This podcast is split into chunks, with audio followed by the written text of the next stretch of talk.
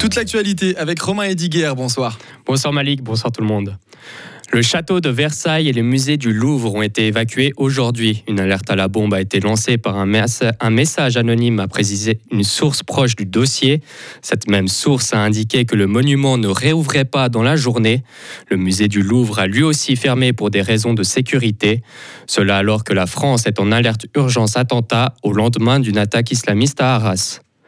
Neuf otages tués par des bombardements israéliens à Gaza. Au moins cinq Israéliens et quatre étrangers sont morts au cours des dernières 24 heures. C'est ce qu'a affirmé aujourd'hui la branche militaire du mouvement islamiste palestinien.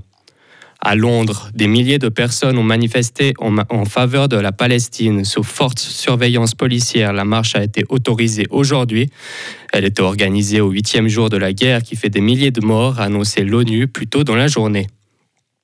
En Nouvelle-Zélande, le Premier ministre Crip Hipkins a concédé aujourd'hui sa défaite aux élections législatives. Hipkins, qui avait remplacé l'ancienne Première ministre après sa démission il y a dix mois, a déclaré ne pas être en position de former un gouvernement.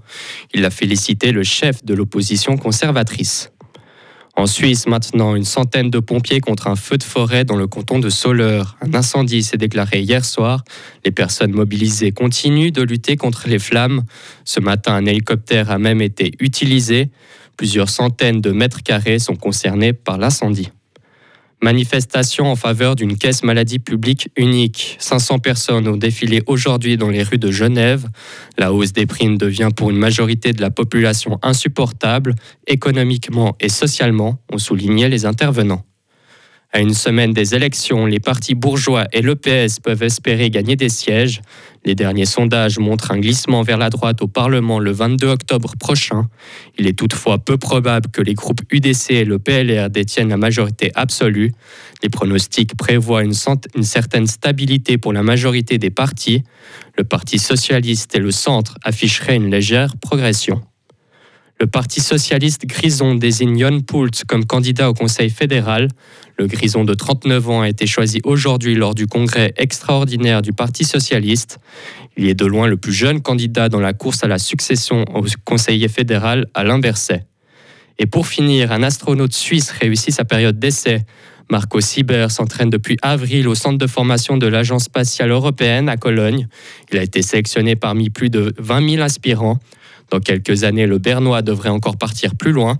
Une fois leur formation de base terminée, les nouveaux astronautes seront affectés à une mission. Retrouvez toute l'info sur frappe et frappe.ch. La météo avec Chory Cheminée à Grange Paco et sa nouvelle gamme de cheminées de haute qualité avec vitres sans cadre ni poignée à découvrir sur chory-cheminée.ch. Ça y est, on est en train de switcher de saison. Hein. Le temps de ce dimanche est plus frais, nuageux, avec température jusqu'à 12 degrés, 14 voire 15 euh, sur Léman, 16 en vallée quand même. Concernant lundi, journée toujours un peu nuageuse avec des températures qui repartent à la baisse de 4 à 11 degrés. Mardi, il ne fera plus que 9 degrés avec un risque d'averse.